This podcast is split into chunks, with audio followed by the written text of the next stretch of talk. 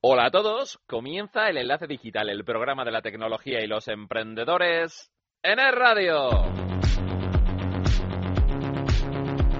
Enlace Digital con Rafael Fernández Tamames. Es radio.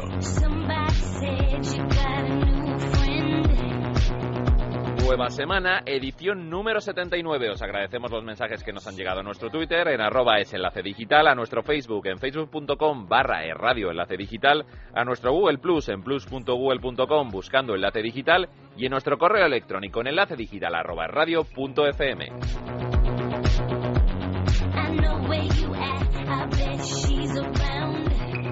Hoy no terminamos por videojuegos, empezamos por videojuegos, ya que hablamos de los lanzamientos de PlayStation 4 y los comparamos con los de Xbox One. Y para finalizar, repasamos los mejores momentos de estos últimos meses. Todo esto y más con Rafael Fernández Tamames en el micro y en la dirección y Carlos Millán en la realización, en el enlace digital hasta las 2 aquí en el radio. Vamos a por ello.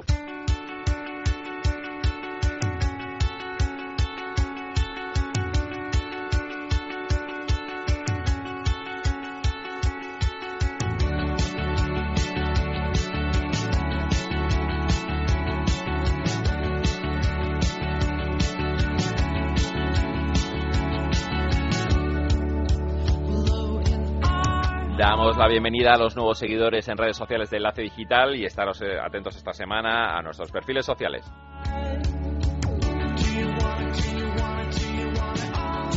Hoy programa para los más jugones, PlayStation 4 y Xbox One, frente a frente en Enlace Digital. Carlos, sintonía de videojuegos.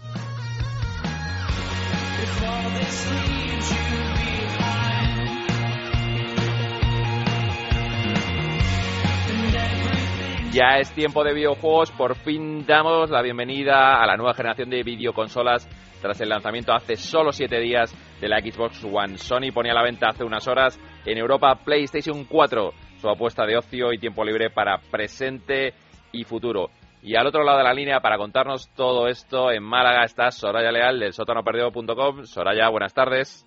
Buenas tardes. Pues sí, la nueva generación de videoconsolas completa su desembarco en Europa con el lanzamiento de Xbox One y PlayStation 4, con apenas una semana de margen, muchas propuestas de cara a la campaña navideña, varios paquetes y bueno, un buen puñado de títulos que acompañarán a los jugadores en los primeros meses de vida de la plataforma.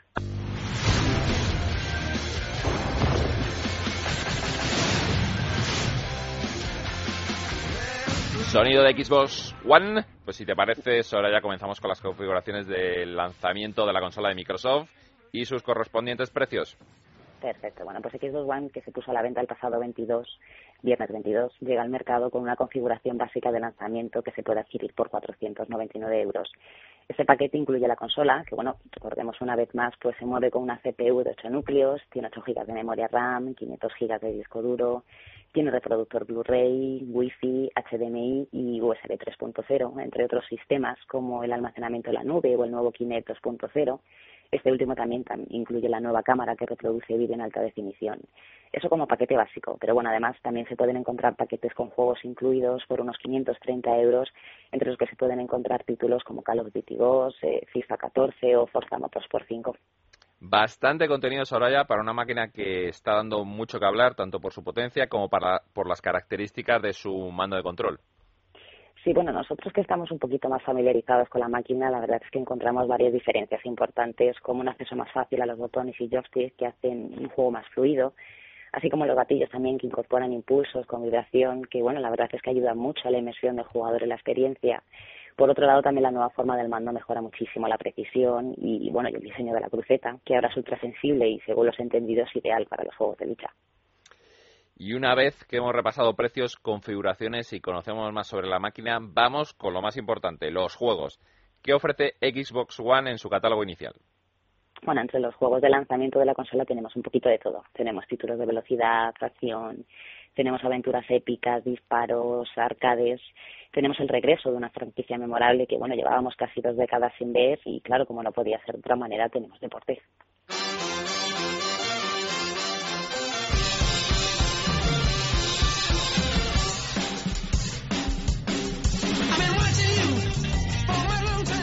Audio de Forza Moto Sport 5. Comenzamos el repaso, si te parece, con la nueva apuesta más fuerte de la compañía, una nueva entrega de la serie Velocidad con marca Xbox, que no podía ser otra que Forza Motorsport. Bueno, quinta entrega del simulador, que como bien dices es sinónimo de velocidad de la marca. Y bueno, esta primera edición de la serie en Xbox One, la verdad es que no defrauda. De hecho, Forza Motorsport 5 es el mejor juego entre el catálogo de lanzamiento y el simulador bueno da un gran paso hacia adelante en todos y cada uno de sus aspectos, excepto la reducción de coches y circuitos, que es algo que bueno esperemos se compense con alguna actualización. ¿Qué tal se comporta este nuevo Forza? Bueno, las novedades aplicadas al nuevo hardware y las sensaciones que transmite el mando de control, pues la verdad es que le van el punto de inmersión del jugador a nuevos niveles, descontando, claro, el espectáculo visual y un garaje repleto de vehículos detallados hasta el extremo, tanto en apariencia como comportamiento, lo que brinda un espectáculo en cada carrera. Pero bueno, lo más importante es que trae nuevas y muy buenas sensaciones. Pero la consola de Microsoft trae bajo el brazo otro género de exclusivas, como una nueva entrega de Dead Racing, que por otro lado vuelve a casa por Navidad, Soraya. Sí, bueno, The Rising 3, la nueva parte de la serie de zombies de Capcom, también se estrena en exclusiva para X1, al igual que pasó con la entrega original, pues con un mundo completamente abierto, donde nos encontraremos con una oleada de no muertos y un montón de posibilidades para hacer frente a la amenaza.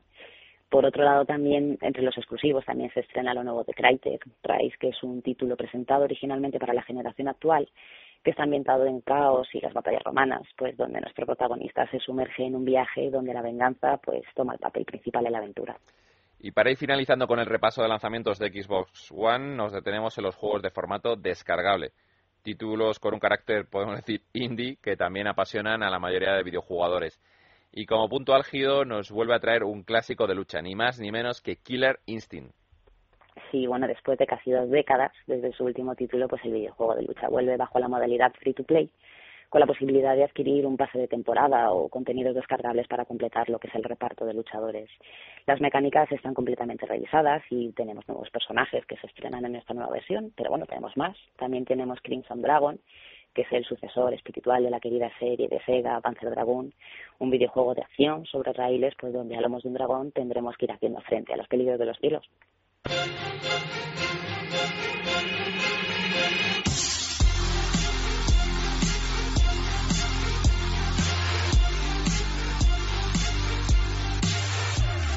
Para vosotros, jugadores, dice el eslogan con el que se presenta se presentaba hace unas horas en un discreto evento en Madrid PlayStation 4. La esperada apuesta de Sony que pone a la venta sus primeras unidades y da el pistoletazo de salida a la nueva generación con una plataforma que destaca por un amplio y variado catálogo inicial de juegos. Así es, bueno, un sistema diseñado para los jugadores e inspirado por desarrolladores. La nueva plataforma ya está disponible en España y llega al mercado a un precio recomendado de 399 euros. Y en su lanzamiento pues la acompañan más de 20 títulos como NAC o Killzone Fall. En total, Sony bueno, ha confirmado que dispondrá de un catálogo de más de 30 juegos a finales de 2013. Aunque ya lo hemos repasado en anteriores ocasiones contigo, Soraya, ¿qué esconde PlayStation 4 tras esa carcasa de diseño?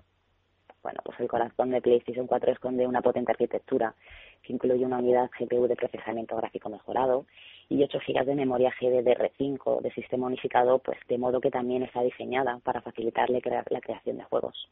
De entre todas las experiencias que PS4 trae en su lanzamiento, destacamos una serie clásica que nacía en PlayStation 2 y que renace con el lanzamiento de la consola Killzone, que ofrece una entrega a nivel gráfico como mínimo, por lo que he visto yo, eh, espectacular. Efectivamente. Bueno, en la parcela técnica Killzone Shadowfall destaca como uno de los juegos para la nueva generación que más impacta a nivel visual la tasa de imágenes es constante y los 1080 nativos de resolución pues reproducen secuencias realmente impactantes, pero bueno, hay más. También tiene un buen multijugador, tiene una campaña muy entretenida y más variada, con el mismo telón de fondo, pero con un aspecto sobresaliente, un salto a la serie. Que en definitiva es lo más importante en el estreno de una nueva plataforma. Sí, bueno, también en ese mismo bloque de novedades podemos encontrarnos con NAC, que es uno de los títulos de lanzamiento de PS4, y la propuesta del arquitecto de la consola, un juego de acción lineal y plataformas con mucha magia y un protagonista de metro y medio que tiene muchas opciones de convertirse en el próximo héroe de la familia. Héroes que tampoco faltan en el resto de juegos de multiplataforma. Así es, bueno, porque también contamos con Call of Duty 2, que estrena motográfico de última generación, NBA 2K14, que también estrena tecnología. Eh, por otro lado, también tenemos FIFA 14 y NBA Live, que muestran por primera vez el nuevo motor gráfico de Electronic Arts y que la verdad, bueno, sorprenden por su naturalidad en los movimientos y el realismo con el que se recrean los jugadores. Contamos con Battlefield 4, el clásico título bélico también, que renueva su componente técnica. Assassin's Creed 4 Black Flag, que también nos lleva a la época de los piratas y que, bueno, en esta ocasión tiene una hora más de contenido para PS4, así como Need for Speed Rivers, la nueva entrega de la popular serie de velocidad. Y para finalizar, Sony mantiene la apuesta del servicio de suscripción PlayStation Plus en PS4. Sí, bueno, es una buena opción porque con el servicio en el lanzamiento pues se tendrá acceso a títulos como Resogun o Contras como parte de la colección de juegos, así como la opción de disfrutar también del modo multijugador online, que bueno, recordamos que ahora en PS4 es obligatorio para los modos online. Eh, también ofrece un giga para guardar juegos, eh, almacenamiento automático de copia de seguridad de datos y bueno, y el parche de descargas automáticas. Bueno, Soraya, no podía haber sido mejor repaso de PlayStation 4 y de Xbox One, creo que el mejor repaso de la radio en España. Te lo agradecemos que nos lo hayas traído a Enlace Digital y disfruta de la Costa del Sol. Muchas gracias.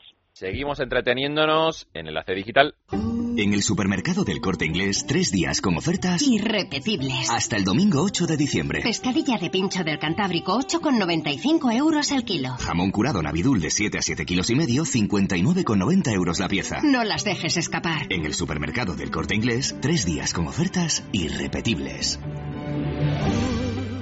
Enlace Digital con Rafael Fernández Tamames. Y para dar descanso a los menos jugones, repasamos contenidos de anteriores programas. ¿Os acordáis que hablábamos con BQ sobre impresoras 3D?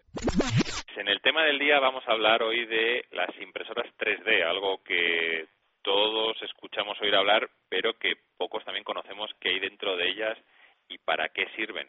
Y qué mejor hablar con una empresa española con nuestros queridos amigos de BQ y con Alberto Méndez Pedro, que es CEO en BQ. Alberto, buenas tardes. Hola, buenas tardes. Creo que es muy bueno eh, y es de paso hablar ahora de impresoras 3D porque BQ ha presentado impresoras 3D recientemente, ¿verdad? Sí, exactamente. Eh, hemos, vamos, hemos anunciado el lanzamiento de la BQ Whitbox y bueno, empezaremos a venderlo pues eh, ya en diciembre. A partir del 15 de noviembre empezamos a fabricarlos aquí en, en España, en Navarra. Lo más importante, Alberto, ¿para qué sirve una impresora 3D?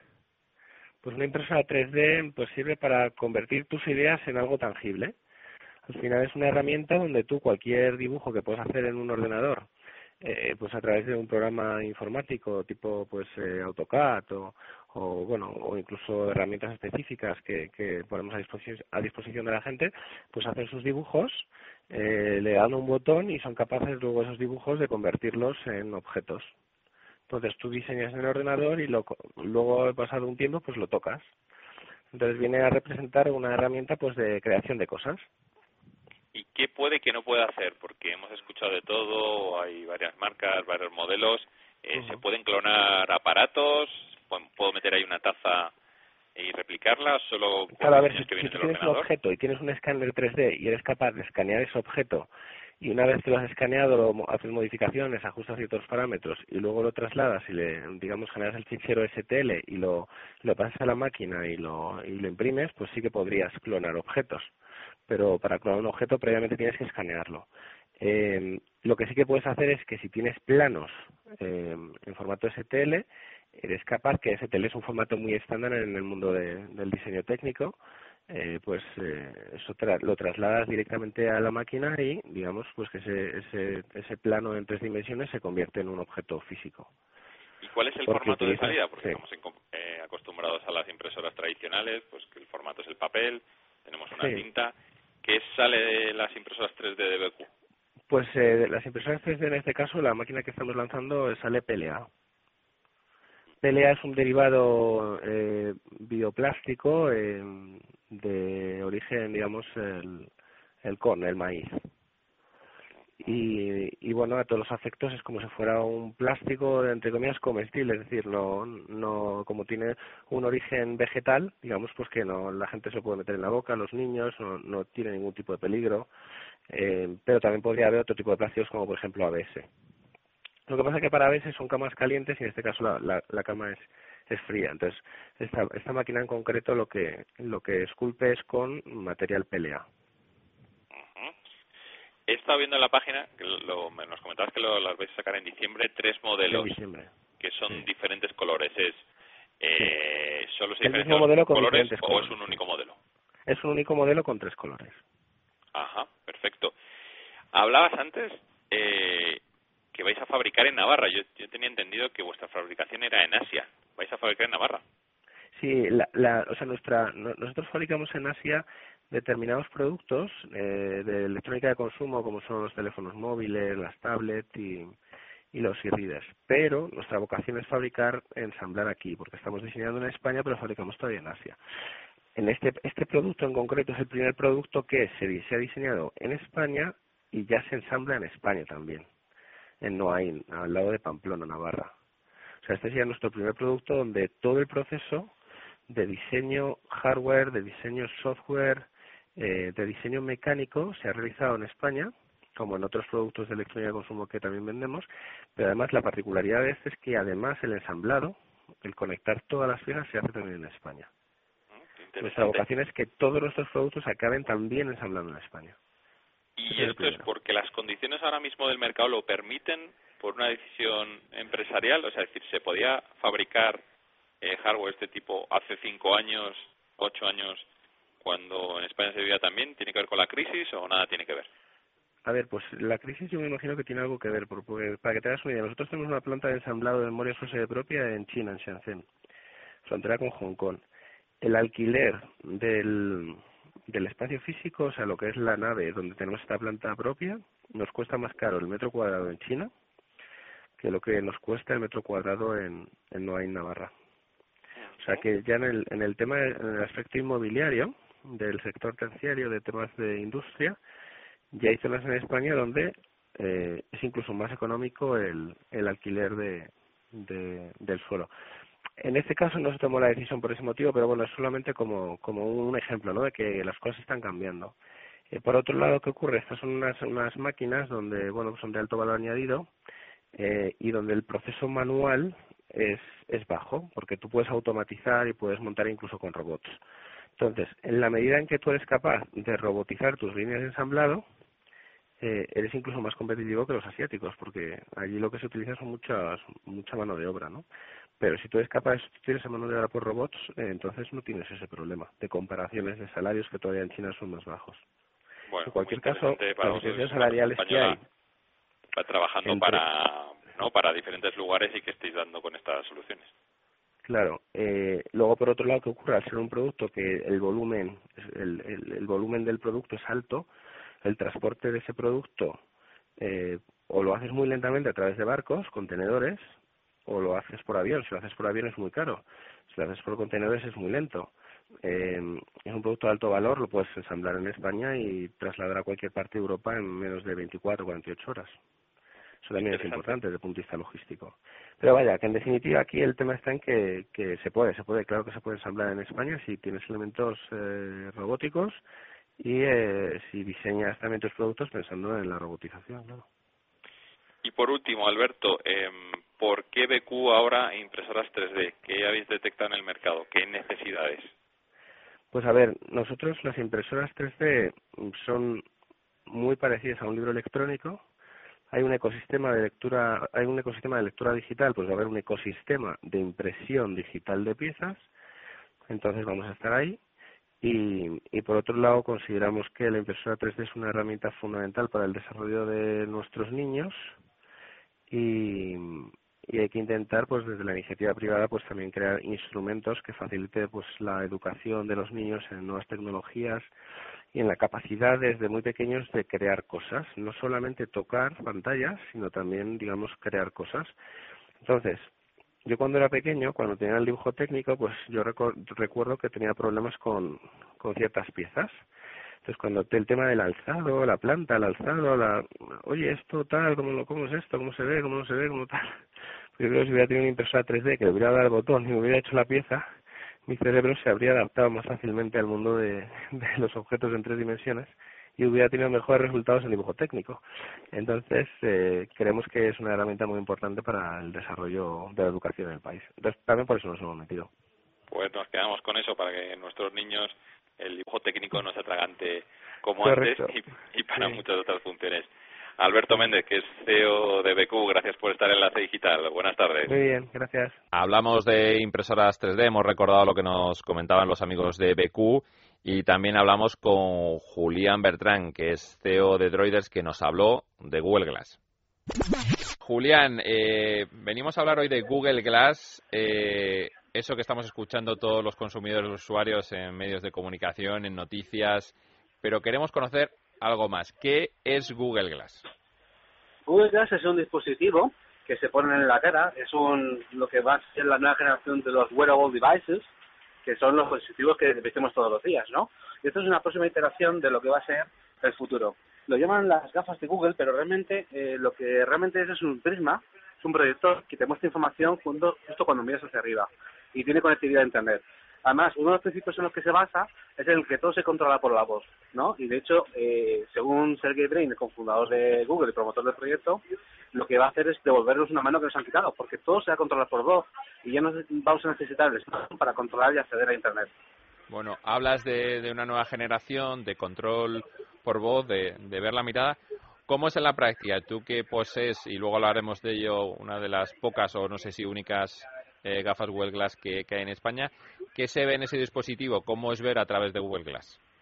Pues es como ver a través de un cristal transparente y mezcla un poco la realidad existente con una información que es superior.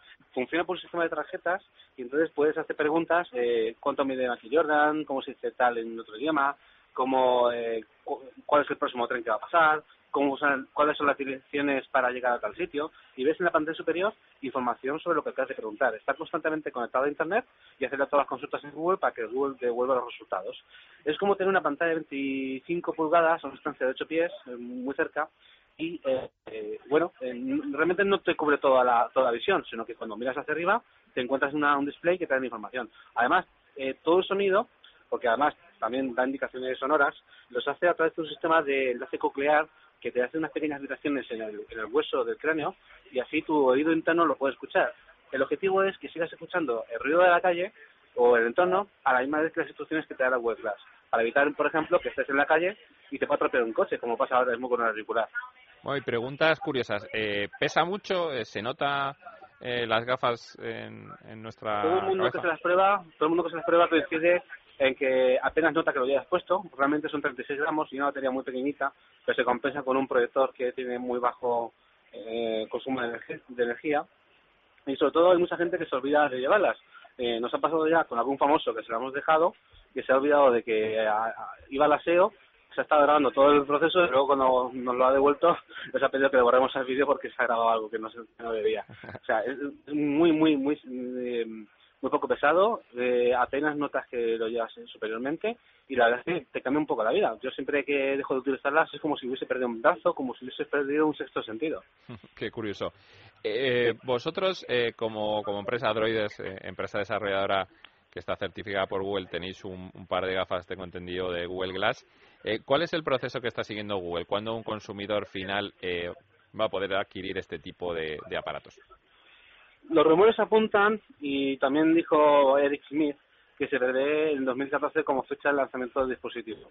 Eh, hay muchos rumores en los que apuntan en mayo, aprovechando el Google I.O., anunciar la versión para el consumidor y también pues eh, que no tarde que tarde unos cuantos meses en llegar al mercado por ejemplo que pues, pues después de, verano esté el a todo el mundo realmente no se sabe lo que sí es cierto es que están haciendo muchas pruebas con el dispositivo actual y con la nueva versión que ha salido ahora justo esta semana eh, sobre todo para obtener feedback de los usuarios que están experimentando con la herramienta, para que acabe sacando una versión para el consumidor en la que eh, tenga en cuenta todos estos detalles, todo este feedback y lancen un producto que al consumidor final le, acabe gustando. ¿no?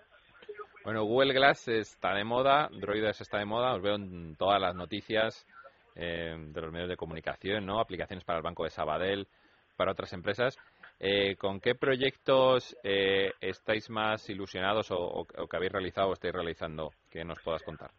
Pues eh, uno de los proyectos que a mí personalmente más me ilusionan es sobre todo el que ayude a las personas a, vivir mejor. Por ejemplo, hemos desarrollado una aplicación que permite a un ciego eh, estar mirando un texto y se lo pueda dictar. Es decir, lo que hace es un reconocimiento de caracteres ¿eh? y cada uno de esos eh, caracteres los conjuga en palabras y esas palabras las convierte en, información sonora para que un ciego pueda eh, saber lo que tiene delante. También estamos desarrollando un software que es para hacer fotos a un objeto y te diga, si por ejemplo haces una foto a un plato, pues te diga, es un plátano. Si haces una foto a, un letrero, te digas un letrero. Eh, es decir, que te ayude un poco a, llevar un día a día para las personas que tienen problemas de visión. Y también estamos ayudando mucho en el tema médico, porque imagínate que estás en un, eh, en un hospital con, muy pocos recursos y, se encuentra un, un médico de medicina general una situación compleja en la que necesita ayuda de un experto para poder proceder. Pues con la Google Glass podrá hacer un hangout eh, con otra persona que tiene experiencia, compartir lo que está viendo y la otra persona darle información o feedback, darle una segunda opinión sobre lo que está viendo para poder proceder a hacer eh, una mejor operación. Con lo cual va a ayudar mucho al desarrollo humano y sobre todo facilitar Internet y las tecnologías a personas que le hacen falta en, en este preciso momento. Bueno, muy interesante.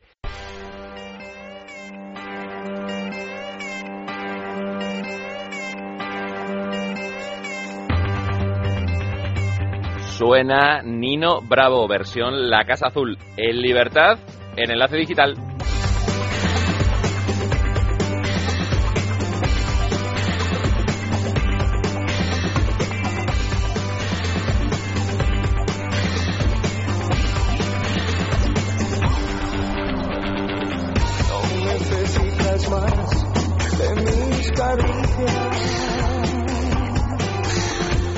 Y Milky nos vuelve a sorprender con el versionado de las canciones míticas de Nino Bravo.